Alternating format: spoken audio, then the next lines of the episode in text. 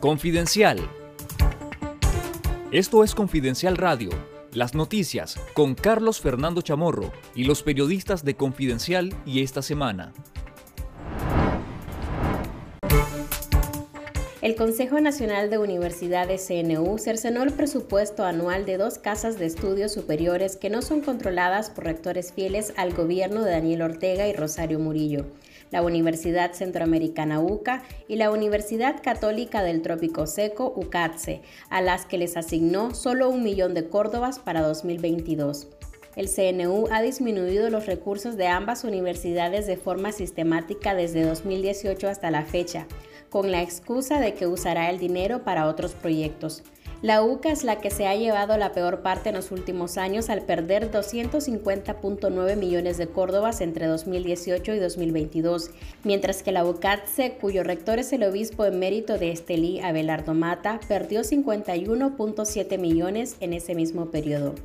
Confidencial conoció que aunque la UCA planea mantener las becas que están en curso, se verá obligada a reducir hasta un 90% el número de las nuevas becas, cada año esa alma mate renovaba unas mil becas, pero en 2022 ese número se reducirá hasta quedar en casi una centena. Fuentes diplomáticas vinculadas a la Organización de Estados Americanos esperan que el secretario general Luis Almagro presente el informe sobre sus gestiones con el régimen de Daniel Ortega este miércoles 19 de enero durante una sesión del Consejo Permanente. El contenido del informe de Almagro y el resultado de sus presuntas gestiones diplomáticas con Ortega se maneja con hermetismo, mientras en la OEA se barajan distintas negociaciones para conocer de antemano si existen los 24 votos para aplicar el artículo 21 de la Carta Interamericana Democrática que suspendería a Nicaragua del organismo. Almagro solicitó una prórroga para mediados de enero para presentar el informe de sus gestiones con el régimen, con las que debía lograr que éste aceptara la llegada a Nicaragua de una misión de alto nivel de la OEA y una reforma electoral para la realización de unas elecciones anticipadas y legítimas. El ex canciller mexicano Jorge Castañeda dijo el domingo en el programa esta semana que no tiene expectativas sobre la posibilidad de que se suspenda el régimen de Daniel Ortega de la Organización de Estados Americanos. Aunque el exministro considera que sí existen los votos para la aprobación de un informe crítico, no piensa que ocurra lo mismo si la decisión es suspender al régimen de la OEA, invocando el artículo 21 de la Carta Democrática.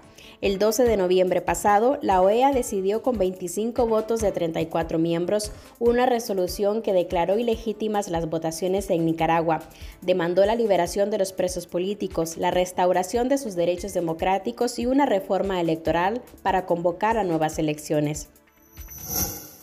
Yo creo que Almagro tiene los votos para aprobar, la aprobación, en su caso, de un informe muy crítico, pero no creo que, le que alcancen los votos las dos terceras partes que se necesitan para, eh, la, para invocar la Carta Democrática. Entonces, no espero yo gran cosa, por desgracia.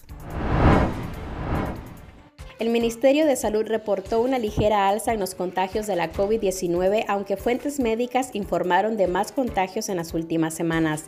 El MINSA aseguró en su informe de este martes que entre el 11 y 18 de enero hubo 41 casos confirmados, cuatro más que el periodo anterior y después de varias semanas reportando bajas.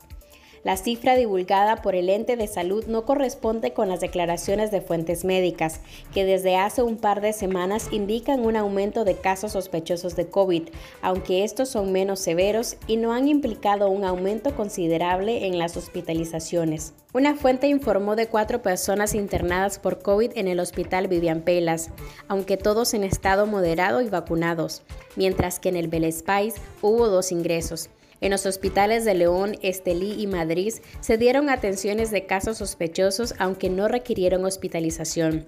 Las fuentes tienen indicios que estos nuevos contagios pueden ser causados por la variante Omicron, cuya circulación fue confirmada en Guatemala, Costa Rica, Panamá y Honduras.